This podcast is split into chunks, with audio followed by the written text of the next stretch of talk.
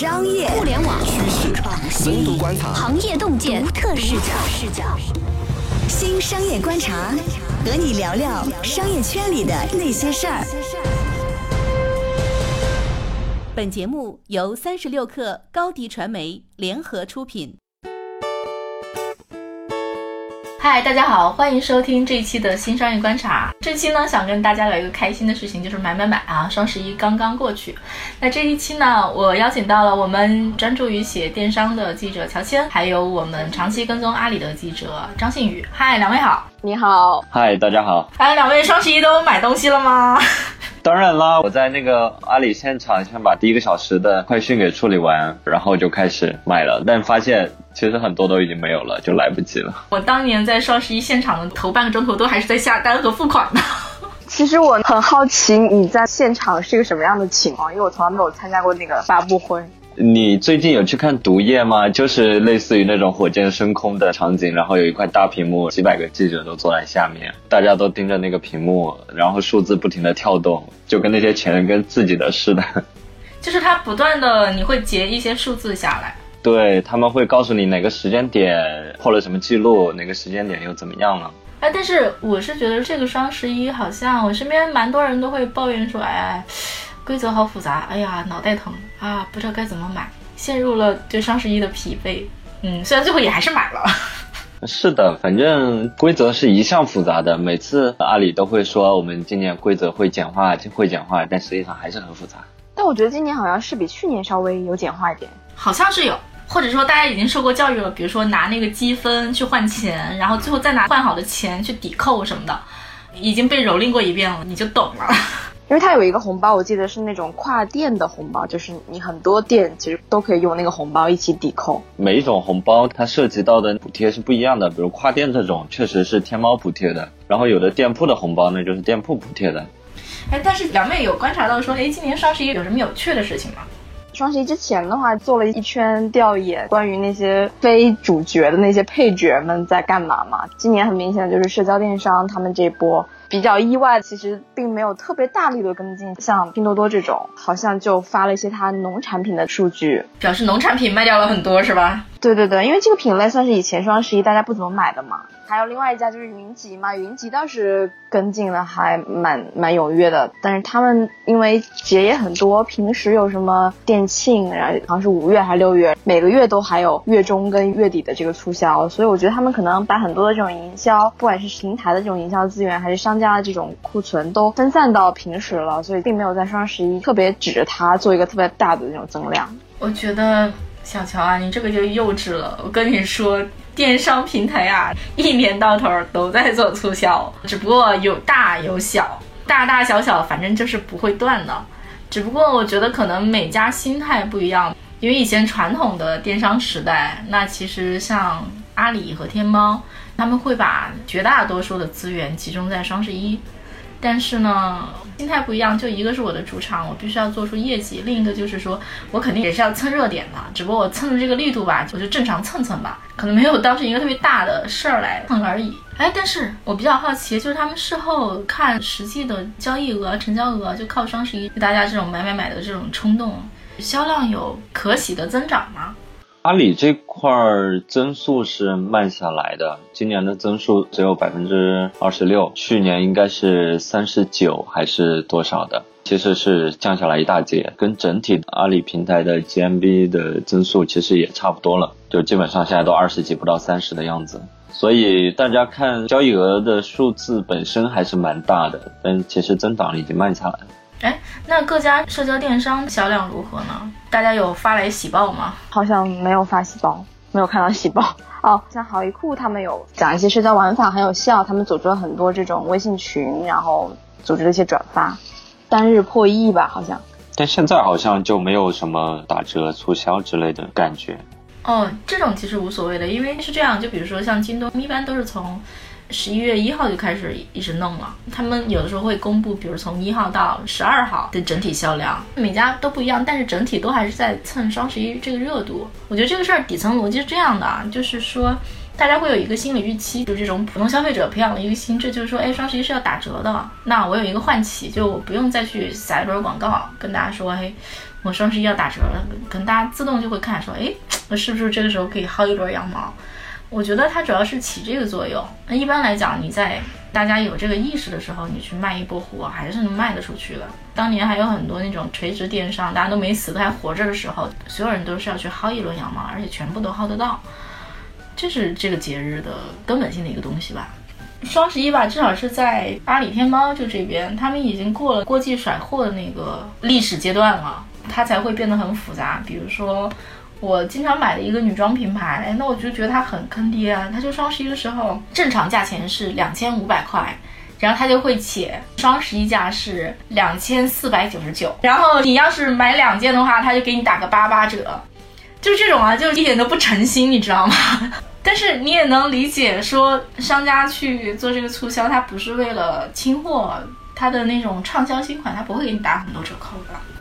天猫的家电里面是不是戴森好像排到前十了？就小家电里面，这个算是有点消费升级的。哦，戴森的促销力度挺大的。我印象中，我当时是去逛戴森的线下店的时候，服务员就说说，你看我们这款之前都是四千多，现在是什么两千九，就这种，我就觉得哦还可以啊。那我觉得这种品牌在双十一打一个很大的折扣，然后平时它已经建立了一些高端的这种心智，然后大家又舍不得割肉，然后这个时候就趁机买，所以销量上去吧。对对，至少变成二字头了嘛，接地气一点。可能人家也是机智的感受到了说这个经济下行的压力，然后趁双十一卖一波货吧。老那么贵算怎么回事呢？而且这种标品它不存在残次兑水的情况，电商特供啊什么之类的。哦，对，电商特供也是一个梗。你们觉得京东今年的表现怎么样？京东的数据十一天一千五百九十八亿，它是十一天，阿里是一天两千一百亿，差不离跟去年的数据销量差不多了哈，看起来还可以啊。它今年的力度也挺大的，它的宣传投放的资源都挺多的。不知道你们注意到没有？它现在微信的那个购物的那个入口直接变成了京东购物，就之前是购物，可能是双十一之前专门的一个入口的设定。我看了一下，京东其实是宣布了畅销品类的。其实累计下单金额最高的还是它的传统品类，三 C 家电卖的件数多的基本上是商超产品，什么纸巾啊，什么衣物清洁剂啊，零食啊这些东西。天猫三 C 也是第二大品类吧？服饰箱包是第一大。那，好像基本上跟以前差不多哈。嗯，真要说变化，好像也没有特别大的变化，基本上是延续之前的态势。对，可能比较成熟了，实话讲。但是我觉得好像不太一样的是说，天猫双十一把饿了么呀、盒马呀这些东西都拉进来，什么淘票票啊，都什么一块做。嗯，但是他们也解释过这个事情，比如说你在饿了么上点外卖，再去盒马买东西，这个是不算进 GMV 里的。但是他们在饿了么和口碑在天猫有旗舰店，你在那个旗舰店买那些什么餐券啊、卡啊什么那些，就是算在 GMV 里的。天哪，还可以买餐券和卡，感觉错过了一个亿呢。他们希望把生鲜或者说这种熟食类的产品转换成餐券、电子券的形式。然后让你囤一波，你后面半年慢慢的去消耗掉。大家都还是在找新的增量嘛。其实就阿里能拉上什么盒马、饿了么，京东特意会说说他们这次是跟线下的什么京东之家呀、京东便利店啊、什么 Seven Fresh 啊，然后一块做，号称是线上线下联动的。虽然我也没有感受到了。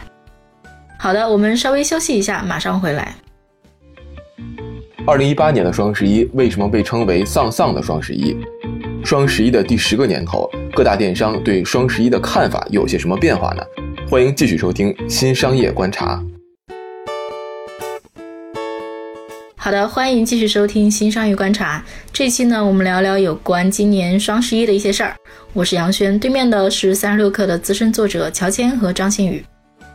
苏宁在这次双十一的时候公布了一点数据。看到这个数据才知道，苏宁他们叫那个零售云门店已经有什么一千六百六十六家了，号称说销售同比增长了百分之三千三百多，直达店什么两千多家。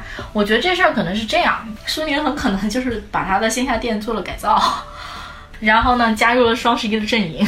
哦，对，要不然开店速度不可能这么快，对吧？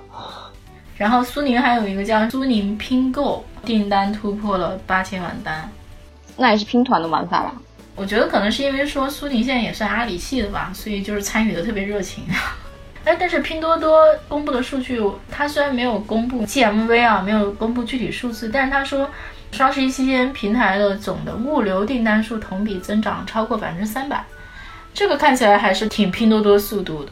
嗯，拼多多公布的农产品那个我也看了一下，但是他们没有说这个农产品的结构占到了多少，他们公布了一个绝对值。我之前很早的时候有听说，就拼多多农产品是一个比较大品类，但也不是最大的，还是服装还是比较大，然后日化也比较大。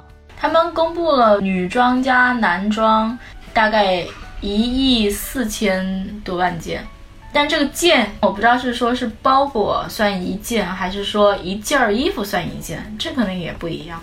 如果是一件衣服算一件的话，那就比较鸡贼了。它因为客单价比较低，所以可能不说 GMV 吧，订单量增长就 OK 了。我不知道像今年经济形势下行会不会对这个事儿也有影响。穷穷的我就没有买戴森，我觉得这是有影响的。还是会有的呀。我有写到一个宝尊电商，你们知道吗？就那个代运营公司，它在双十一第二天那个交易日，股价跌了百分之二十多，今年的增长只有百分之三十几吧，三十一好像，就跟天猫差不多。之前几年它都是百分百增速在那里涨的，然后它代运营的品牌也都是那些以国外的品牌、知名品牌为主，所以这个其实就可以说明一些问题吧，就是头部的一些知名品牌。已经涨不动了，可能要靠长尾的一些中小品牌或者国产品牌去拉接下来的一个增长。今年还有一个数据啊，是说虚拟物品的销售额，它的那个增速放缓了。这个虚拟物品可能就包括机票啊、点卡呀、游戏点卡呀、话费啊。一七年的时候，十一月虚拟商品的销售额是同比增长了百分之六十四，国家统计局有一个数据。但是今年还没有十一月的数据，但九月的数据好像是说增速降到百分之十了。感觉我们整体聊下来，今年双十一有点丧丧的。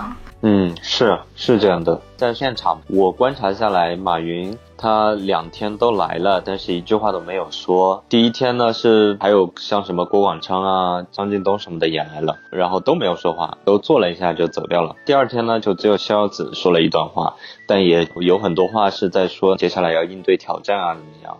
当然成绩他还是讲，就是慢慢的他们开始会讲这种过冬预警是吗？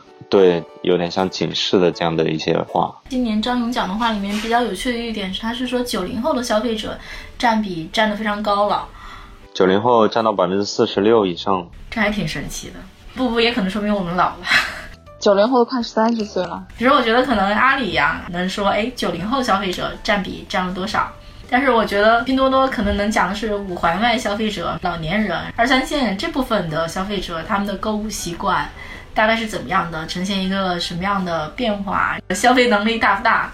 我觉得好像就有一点点这样，有一点点划江而治的感觉。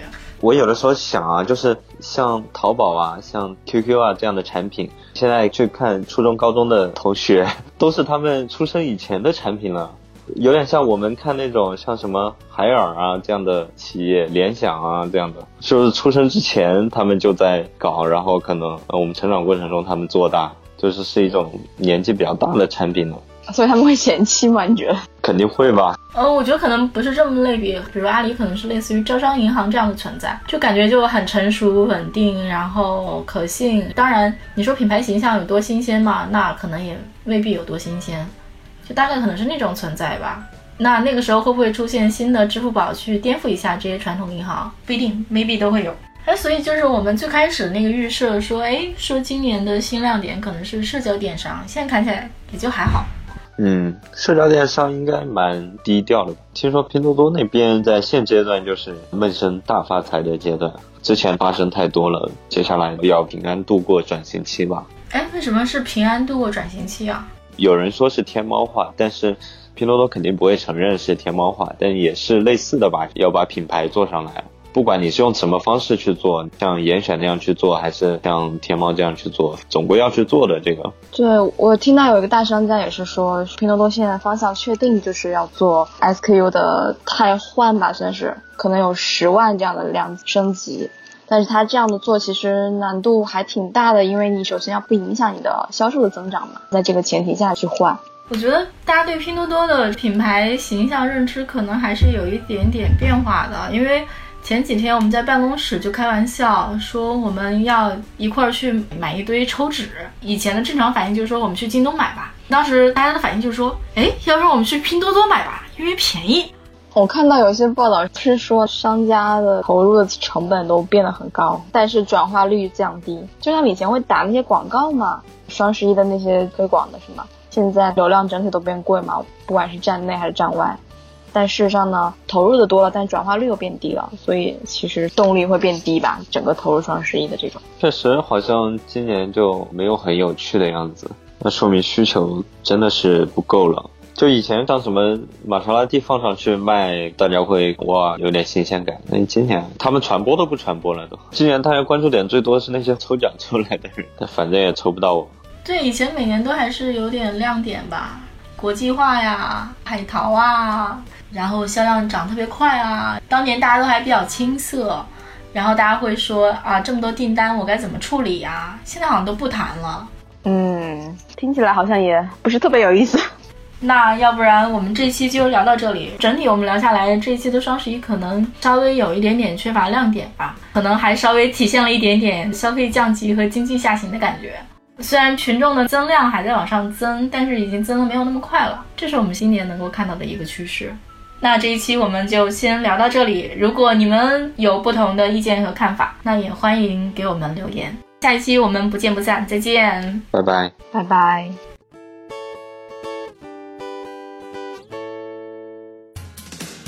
欢迎添加克星电台微信号，微信搜索“克星电台”的全拼，加入我们的社群，一起交流成长。如果喜欢本期节目，也欢迎分享给更多人。